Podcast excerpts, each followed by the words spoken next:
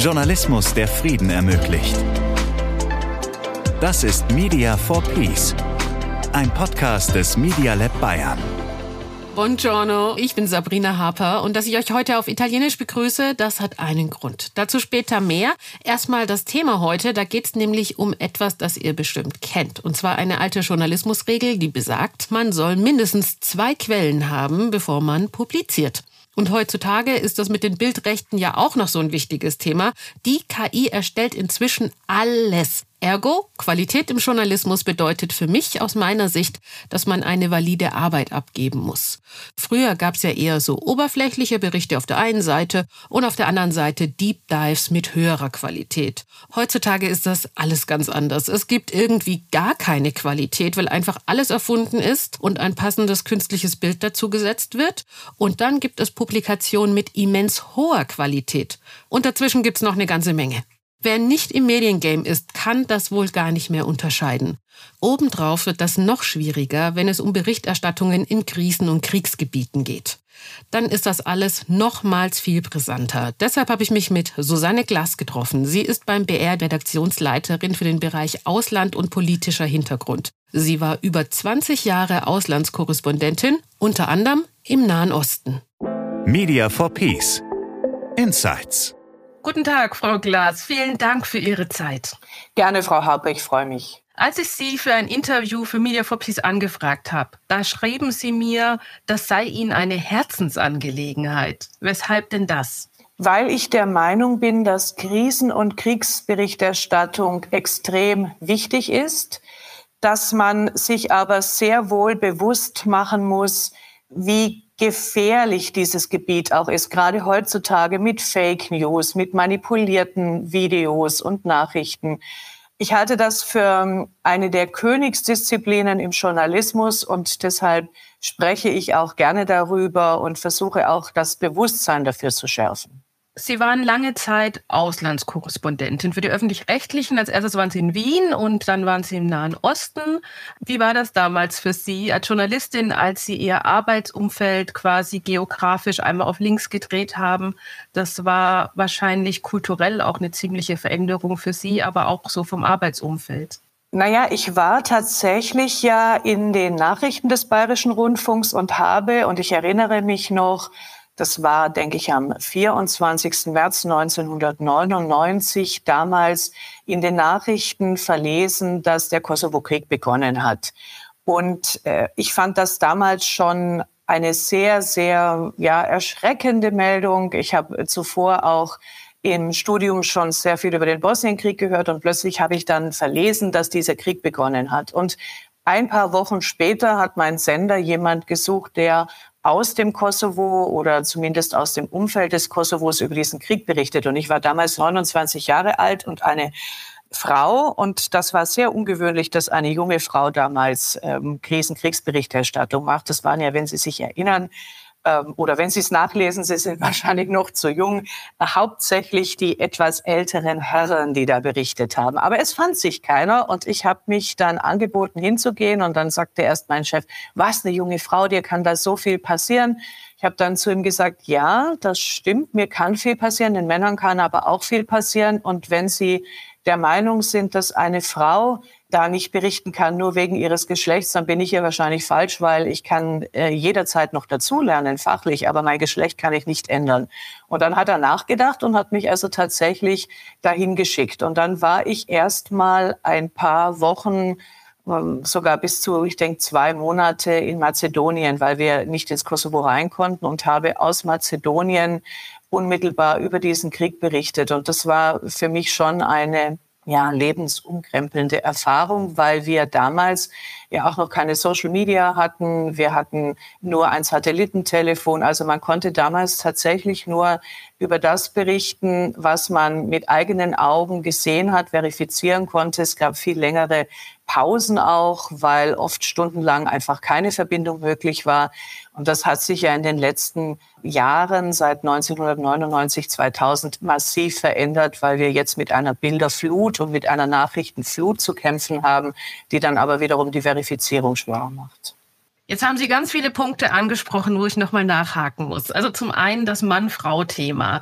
Ist es denn heute anders? Ist es denn so, dass man doch auf andere Dinge achten muss oder keine Ahnung, wenn man da nach Interviews sucht oder nach Ansprechpartnern, dass man irgendwie die schwieriger bekommt. Also quasi, ob man so eine unbewusste strukturelle Diskriminierung immer noch hat. Ich denke, es hat sich extrem verbessert, auf jeden Fall. Also es ist heutzutage kein großes Thema mehr, dass auch Frauen, junge Frauen vor Ort sind. Allerdings, äh, ich warne davor, sich einzubilden, dass wir mittlerweile vollkommen gleichberechtigt sind. Also ich denke, das ist äh, nach wie vor ein langer Weg. Was ich immer sage ist, wenn Sie vor Ort sind, natürlich stellt ihr gegenüber in Sekundenschnelle fest, das ist eine junge Frau, das ist äh, ähm, vielleicht ein, ein Mann, das ist möglicherweise eine queere Person. Wir, wir alle registrieren das und wir haben alle aufgrund dieser, dieser Dinge, die man eben bei uns äh, feststellt, Vor- und Nachteile. Ich habe als junge Frau sicherlich damals immer wieder den Nachteil gehabt, dass manche mich nicht so für ganz ernst genommen haben. Es kann aber auch ganz gut sein, wenn man unterschätzt wird, gerade in Interviews, wenn man da mit irgendeiner heißen Frage um die Ecke biegt, die äh, der andere so gar nicht erwartet hat. Da kann man manchmal viel mehr erfahren. Ich hatte als junge Frau oft auch bessere Zugänge eben äh, zu weiblichen Protagonistinnen, und ich fand es immer ganz gut, gerade in Krisen- und Kriegsgebieten ist ja Teambildung das A und O. Wir sind als Einzelkämpferinnen bei weitem nicht so gut wie im Team. Wenn man dann die Teams einfach gemischt zusammenstellt. Ich habe damals im Kosovo sehr viel gemeinsam gearbeitet mit einem Kollegen von El Pais, José Comas, der mittlerweile leider verstorben ist. Ich fand das ein ideales Team. Also wir haben Vorteile, wir haben Nachteile und ich denke unterm Strich, wenn man sich äh, dessen bewusst ist, gleicht sich's aus. In der Zwischenzeit sind Sie jetzt wieder hier in München und Sie sind unter anderem äh, mitverantwortlich für eine Redaktion im Bayerischen Rundfunk. Da hat man ja auch einen gewissen Qualitätsanspruch. Und ich denke, dass sich der Qualitätsanspruch im Krisengebiet quasi in dem Moment ist ein anderer Natürlich gibt's auch die Frage der Verifizierung etc., aber es ist doch was anderes, als wenn man in München im äh, BR-Gebäude steht und nochmal einen ganz anderen Blick auf äh, Qualität werfen kann. Vielleicht als erstes, wo sehen Sie denn da die Unterschiede, was Qualität in der Berichterstattung angeht? Also ganz prinzipiell denke ich, wir müssen uns immer vor Augen halten, dass wir verantwortlich sind für das Image eines Landes das darf man nicht auf die leichte Schulter nehmen. Gerade in Krisen-, Kriegsberichterstattungssituationen neigen viele dazu, relativ klar sich auf die Seite der vermeintlichen Opfer zu stellen. Und ich sage immer, auch wenn wir eine Haltung dazu haben und wenn für uns relativ klar ist, wer das Opfer ist, wer die Täter sind, wir sollten gerade auf die Opferseite immer wieder hinterfragen.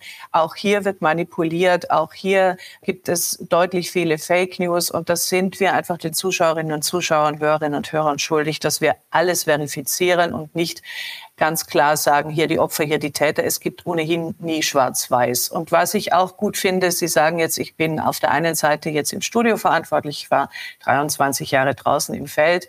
Es ist immer gut, wenn diejenigen, die im Feld sind, die aus der Situation heraus berichten, noch eine Redakteurin, Redakteur im Studio haben, die nochmal sagen, jetzt gehen wir nochmal in uns, jetzt atmen wir nochmal durch und schauen uns das nochmal an.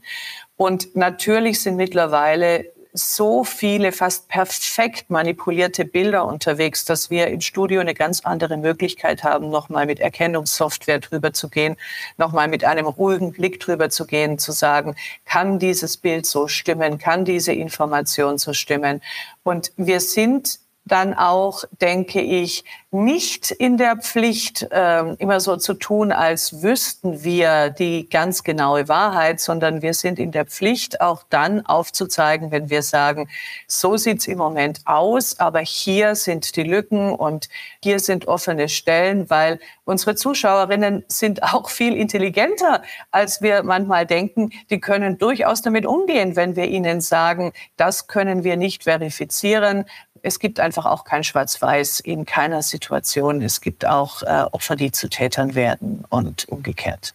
Innerhalb dieses Podcasts spreche ich eben auch immer wieder den ähm, Fellows, nenne ich sie. Das sind die Leute, die bei uns im Förderprogramm Prototypen entwickeln und eben das durchlaufen. Und die sind aus, aus dem Libanon, aus Afghanistan äh, unter anderem. Was die mir eben erzählen in ihrer journalistischen Ausbildung, wenn es überhaupt so eine gab, dann ist das Thema Verifizierung immer wieder ein großes Thema und dass zum Beispiel dort in der Ausbildung das gar nicht unterrichtet wird ein Bild zu verifizieren oder dass sehr viel über Social Media läuft und es geht sehr, sehr schnell und dann wird eben eher wieder zurückgerudert. Vielleicht wissen Sie das, haben Sie da einen Einblick gehabt, ein Clash, wenn quasi so eine deutsche Journalistenausbildung, wie Sie sie durchlaufen haben und eine Ausbildung, wie zum Beispiel jetzt ein Fellow mir erzählt hat, in Afghanistan oder im Libanon aufeinandertreffen?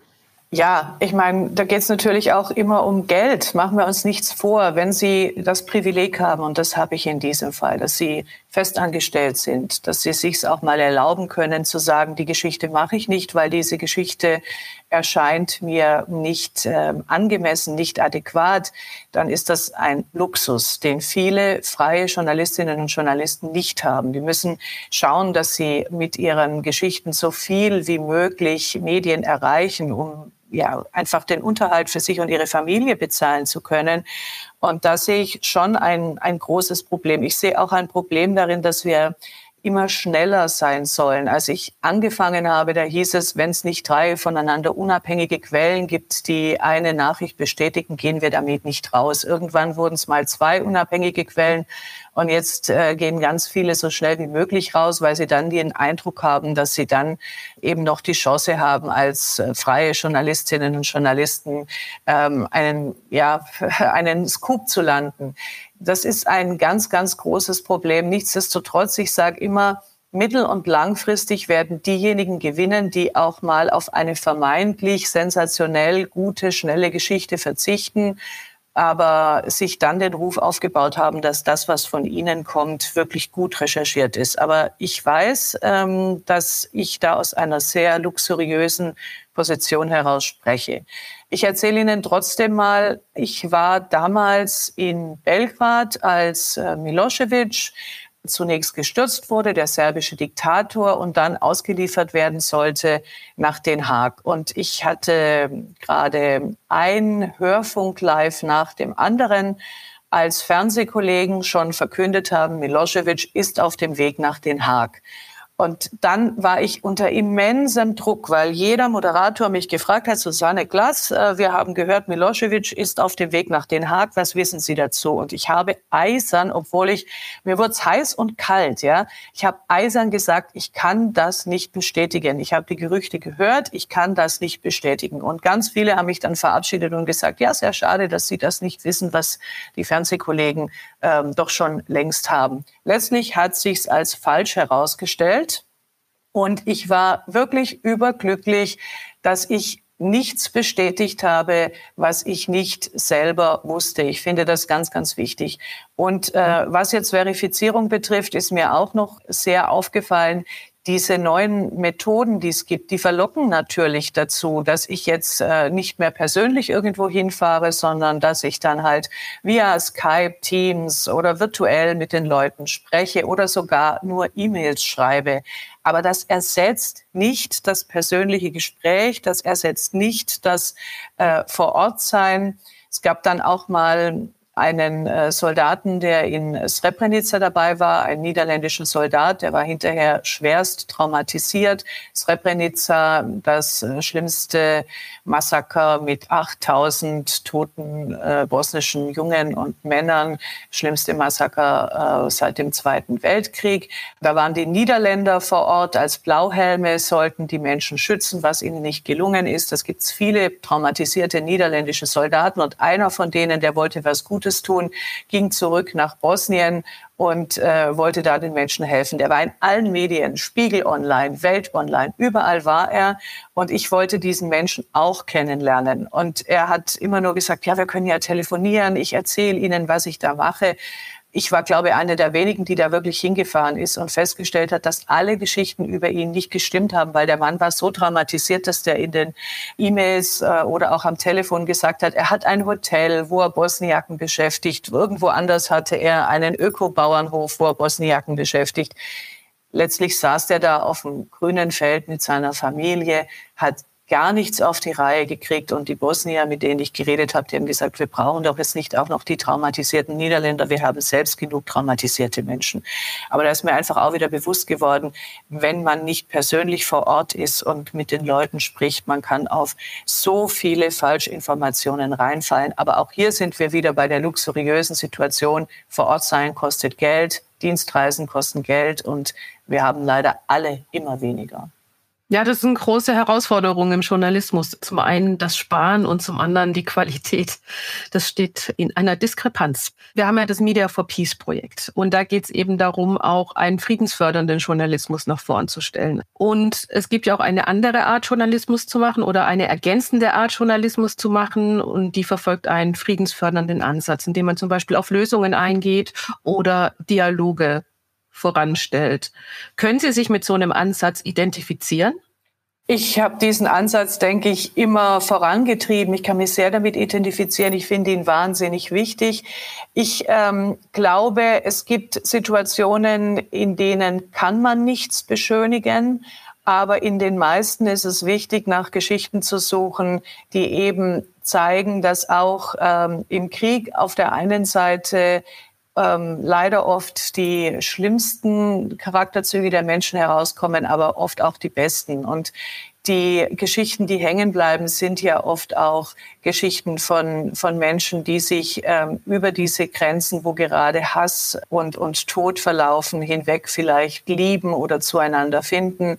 Ich war ja jetzt nicht nur auf dem Balkan lange unterwegs, ich war ja auch in Israel und im Gazastreifen und ich habe immer wieder versucht, auch davon zu berichten, dass zum Beispiel eine ultraorthodoxe Jüdin in Nablus im Westjordanland, wo die äh, Juden eigentlich, die israelischen Juden gar keinen Zugang hätten, äh, mit einem Palästinenser verheiratet war wie die da gelebt haben, wie sie mit ihrer Kindererziehung umgegangen sind. Das sind oft komplexe Geschichten, aber das sind die Geschichten, die dann, glaube ich, bei den Menschen hängen bleiben. Oder auch im Gazastreifen, wenn es dann noch Telefonate gibt äh, von Palästinensern mit Israelis, die sich früher mal kennengelernt haben, die sich schätzen gelernt haben, die in Kontakt miteinander geblieben sind, die dann aber gleichzeitig auch wiederum Schwierigkeiten haben bei den eigenen Leuten, weil die vielleicht gar nicht wollen, dass dieser palästinensische Mann noch Kontakt hat zu einem jüdischen Freund auf der anderen Seite.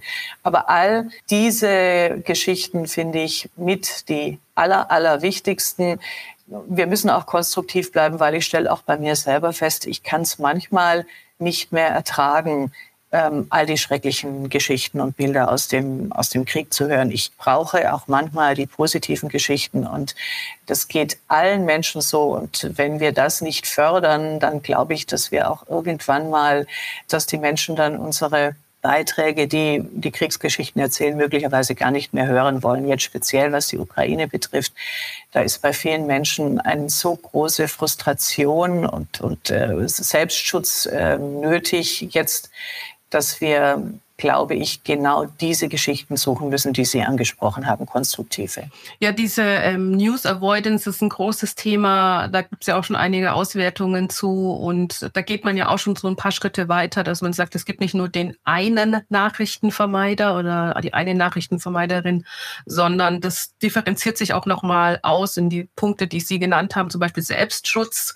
Nachrichten interessieren mich nicht ist mir zu negativ. Also gibt es die verschiedensten Gründe. Von daher ist es bestimmt auf jeden Fall ein Punkt. Glauben Sie denn oder haben Sie denn den Eindruck, heutzutage, man macht es sich zu einfach mit der Krisen- und Kriegsberichterstattung?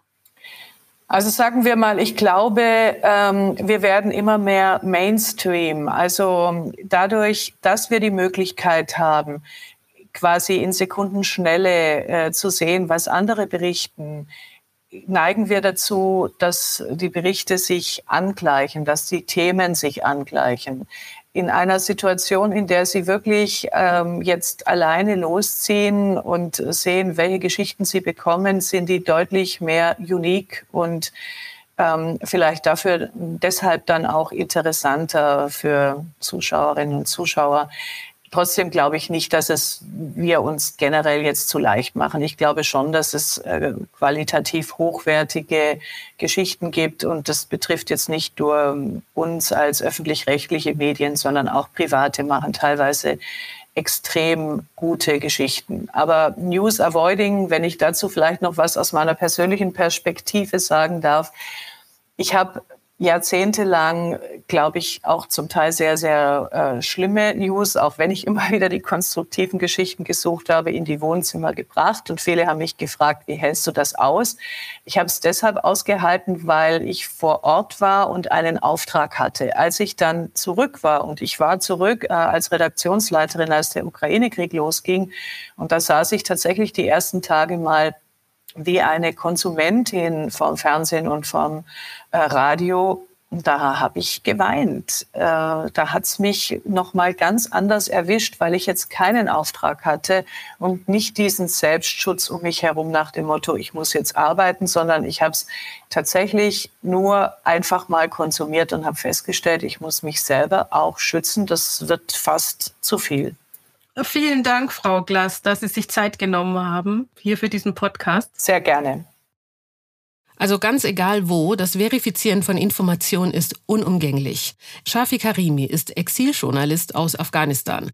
Er kämpft ebenfalls damit, korrekte Informationen und Falschmeldungen unterscheiden zu können. Mit der Machtübernahme der Taliban wurde das nochmal richtig schwierig. Media for Peace. Ganz nah dran. Hello, Shafi. Great to have you on the show. You are part of the Media for Peace project so far, and you are working as a journalist. You are located in France, as far as I know, but maybe you could introduce yourself. Thank you, Sabrina. Thank you for giving me this opportunity to talk with you. I'm Shafi, and currently I'm based in Paris. I'm working as a freelance journalist uh, with some agencies in here I'm writing for the Vice News and also I'm doing multimedia reporting for the Info Immigrant support of France 24. Six years I did this job in Afghanistan and working with international televisions and also uh, Radio Free Europe. But currently I'm doing this job in here in France. And also I'm a part of Media for Peace uh, Fellowship. Okay, thanks so much, Shafi. I want to talk with you about quality in journalism. So, what defines quality in journalism for you? Just one thing. In Afghanistan, the most important for the news directors and for the agencies, for mostly the time for the breaking news, they are just looking to get the news very quickly and publish it to the audience because it's a, like a challenge between the media channels inside the country.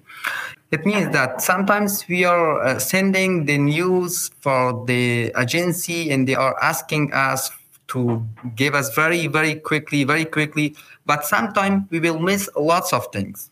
Like sometimes we will sending them some news that maybe it was not correct or maybe it will be some changes. Most most of the time it's happening when some suicide attacks and suicide bombers will happen in Afghanistan. It's about the statistics of uh, the injured people or those who are killed in, in these suicide attacks. We have to be careful about the sending the news, about the quality of the news, because it's very important because the audience is looking for some news, original news, and not for fake news. And when you're sending the news very quickly, it maybe missed a lots of things. So that's why uh, I'm always not agree with this kind of things inside the news agencies in Afghanistan. But for now, everything's already changed. And I'm not talking about the quality for now in Afghanistan. If I'm talking right now about the quality for the medias in Afghanistan right now, it's totally different between the past two years because right now there is nothing. Everything is under the control of the Taliban, and there is no quality for the news and for everything inside the country because everything is under the censorship of the Taliban. Mm-hmm. But for now, when, when I'm working in here, it, with France 24 or with the Vice News, sometimes I'm writing for them. It's different. They check mm, the report like 10 times, 11 times, and it takes like one week, near 10 days. After checking and everything will be done, they will publish the news. So if I get this right, there are two points that are make a real big difference. The first thing is the freedom of press. So in Afghanistan, the Taliban are controlling everything, and in France or in Europe, there is a freedom of press. And the second thing is that the content isn't published really quickly. So they check in France really, really detailed, like 10 or 11 times, as you said. And back in Afghanistan, besides the Taliban situation, there's no double check about sources and stuff. Yes, that's right, Pine. Because uh, after a few hours, after one, two hours, they are deleted like, the news from the social media. That's why. Because something is missed on the news. And it's about the quality of the news mm-hmm. because they publish it very quickly and they are missed. There is not fact checking a lot in Afghanistan media, unfortunately. As far as I know, in the Media for Peace project, you are working with some prototypes, and one of this prototype is a kind of quote button. So people can uh, tell their opinions or what they think about stuff. So you can go into a dialogue. My question is if you put some quotes into stories that also has an impact on the quality of journalism. What do you think about that? It's very important. Like people is uh, the big source of journalists. Like uh, I'm in here and I'm working on a report from Afghanistan, and it's very important for me to make a dialogue between the, myself and the people inside the country. But when a journalist working underground on the country, so that will be very perfect for them. In this platform or this prototype that we are currently working on them, it will be very helpful for the journalist. So this platform will help the journalist to have a lot of information about the current situation, about the events that what's happening in this country, because we are currently focusing on the Lebanon and Afghanistan. So for the foreign journalists, it's very important to have a lot of information about the events and current situation from these two countries. It will be helpful regarding the fact checking, regarding the writing of news, regarding the finding the sources, and, and everything. So this prototype is a chance to combine like researching on a topic and getting some quotes for a topic and put that all together for the journalists on the ground in that country. And maybe they can deliver it to other exile journalists like you are. Is yes, it right? Yes, yes. It means that when when a new, when a director or when, when a news agency asks for the journalist, like a foreign journalist, go and working work on the Afghanistan situation or any topics about the Lebanon and some, some other countries. So this platform will help this journalist before he or she go to this country or wants to make a report or package about the country or something. So it, it have a platform that there's a lot of information about the country there's a lot of information about the event. There's a lot of sources and everything. So yeah, uh, you're right, and it can be help for the journalists a lot. Also, uh, opportunity to use a dialogue format is social media. So maybe with less control by journalists, but it's also a way to talk to the people. Maybe first, what's your favorite social media platform as a journalist living in Paris? For publishing the news, uh, mostly I'm uh, using Twitter. But currently, and uh, I don't like it. That's why because lots of Taliban's are using this platform. Okay. And I don't know, they have lots of followers and people are following really? them. So yeah, like the spokesman of the Taliban have near 1 million followers in Twitter. I don't like it because uh, I don't know why why they have a lot of uh, followers. Mostly international people they are following them, so it's okay because he is a, a spokesman for the Taliban. But for now, the Taliban are very very a pivot in, in social media, mostly mostly in, in, in Twitter. Before it was not like this. Before like they are a lots of time using Clubhouse for the dialogue uh, and also the Facebook for the dialogue, Facebook lives. But for now, they are always using this Twitter because Twitter have an option uh, by the name of Space. In this uh, platform, everyone can come talk about mm-hmm. the specific subject, and that's why a lots of Taliban's are uh, like to make a dialogue between the, themselves and challenge the other people outside the country. That sounds to me like Afghanistan people are really into uh, talking about social media via uh, audio or like Clubhouse or you said Spaces right now. So they're not much into uh, writing down stuff. Yes, yes, uh, because currently, uh, as you know, so DRS for the Afghanistan uh, uh, actually, there is no independent media right now, and all the media is under the control of the Taliban. That's why Afghan people uh, mostly they are using the social media, mostly in the province of Afghanistan, because a lot of people don't know to how to use the Twitter. They are using the Facebook because it is very actually it's normal for them and they can use it. So yeah, a lot of people in Afghanistan right now they are using these platforms. So, what would you say? How does social media influence public opinions in these countries for you as an Afghanistan uh, context, but also in Lebanon? If I talk about Afghanistan, so the problem is that lots of people inside the country they are trying to publish the news, but in this kind of the news, a lot of them is propaganda because you know, for now it's very difficult actually for me as well to uh, to to find that which news is uh, not fake and which one is fake because a lot of people are publishing uh, the news from every side of the country. In this case, we are receiving a lot of news, but a lot of time there are lots of news is propaganda. For example, a few months ago, uh, there was a clash between the Taliban and the NRF uh, on Panjshir province. I received a picture from the uh, residents of the Panjshir, and they told me that this is a new picture from the this clash or this uh, war between the Taliban and between the NRF. When I posted this picture in my Twitter account, a journalist from uh, I think it was from uh, uh, he was from the Wall Street Journal. Uh, yeah, he sent me a message and he told me that this picture is not belong to uh, today it's belonged to three months ago and it, it's not uh, right now and it's fake picture. So it means that it's fine that uh, the people are using this kind of platform for publishing the news and the, for, for sending the pictures and making the connection between the journalists and between the themselves. But the problem is about the publishing the fake news sending the propaganda and also it's a, a big opportunity for the taliban inside the country because they're always uh, publishing the positive face of afghanistan. So when foreign people, like a person who don't know a lot about Afghanistan, when he following the Taliban's or the other people that they are posting the positive face of Afghanistan and everything is uh, positive for them, so it means that they will change the mind of this person. Mm-hmm. It means that there is nothing in Afghanistan, and the social media is directly uh, effect on the mind of people. Like it's maybe sometimes negative effect or sometimes positive effect. So it was a picture uh, in a different context, and they said it's from that clash in Afghanistan, right? Yes, it was not different content. It was it was from the clash, but not from this date. It was before, like three months or four months okay. before. Yeah. Okay, yeah. but it was a real picture. It wasn't made by uh, artificial intelligence or something.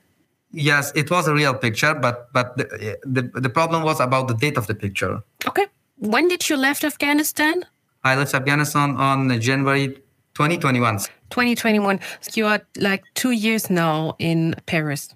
Yeah, before the fall of Afghanistan to the end of the Taliban.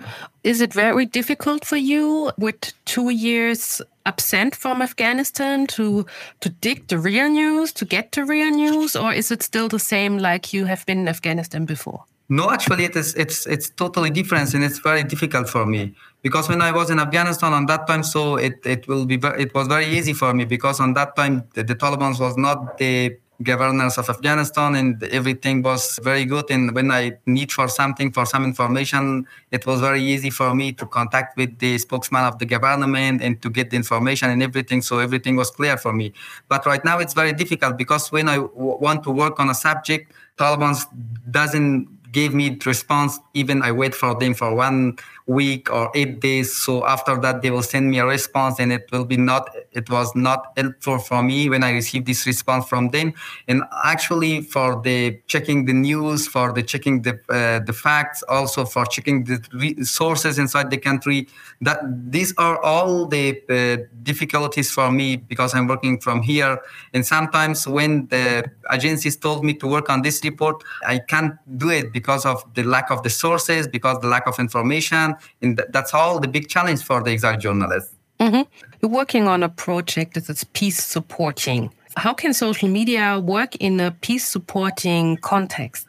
If like if the people of Afghanistan right now they're always publishing the news regarding the this clash and this war between the NRF, Taliban, and Daesh, the, there is nothing about the peace So if these people are just publishing the some news or content about the some positive news, is it okay that we can post a lot of time the positive news? Because there is not a lot of positive news inside the country. So we need to share some news about the clashes and between the about the war and everything. But but when the people inside the country when the journalists when uh, everyone when they are posting some things about the positive things, about the peace, about everything in Afghanistan, it will automatically change the mind of the people inside the country and it will have a positive effect on the mind of the people. Just to get this clear, is a peace supporting context always uh, positive news? Not always. No, not always. Sometimes, sometimes we need to publish the negative news. So it doesn't mean that all the time. When you're talking about the peace we have to publish everything positive. So it depends to time it's depend to situation and it's depend that what you're publishing and what people what need to publish for them. So it doesn't mean that always we are going to publish the positive news. So or as you said uh, before because you're working on a dialogue platform in the Media for Peace project. So peace supporting could also mean building a dialogue. Yes, building a dialogue. In, in my view, actually, it's a part of this. Uh, not not all of them. It's a part of them that come with a platform to make a dialogue between the people and make a, this dialogue will be find a lots of solutions for the problems. So it's a part of it. We just rushed through, but thank you very much uh, to be on the show. And if people want to know more about you or, or, about the project, they can check on the Media for Peace website. It's on the uh, Media Lab website. I will also edit it the show notes. Thank you so much so far. Thank you, Sabrina, once again for giving me this opportunity to talk with you regarding this subject.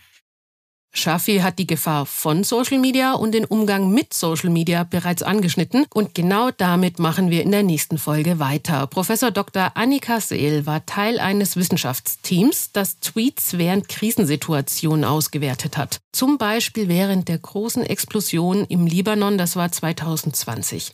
Sie ist in der nächsten Folge bei mir zu Gast. Es bleibt also spannend, versprochen. Und ich hab's nicht vergessen. Warum hab ich euch mit Buongiorno begrüßt? Weil die Media for Peace Fellows genau in diesem Moment auf dem Weg nach Italien sind. Beim International Journalism Festival in Perugia gibt es morgen, also am 20. April, ein Media for Peace Side-Event. Da könnt ihr vorbeigehen. Ich pack euch den Link in die Show Notes. Da könnt ihr die Fellows treffen. Da werden die Prototypen vorgestellt. Und ihr könnt euch einfach mit ganz vielen Leuten austauschen, die sich ebenfalls für friedensfördernden Journalismus interessieren. Falls ihr dort seid, ich wünsche euch ganz viel Spaß und ganz viel tolle Ideen. Und wir hören uns wieder an gleicher Stelle in zwei Wochen. Bis dahin, ciao mi amor, arrivederci. Media for Peace, der Podcast für friedensorientierten Journalismus. Eine Produktion des Media Lab Bayern.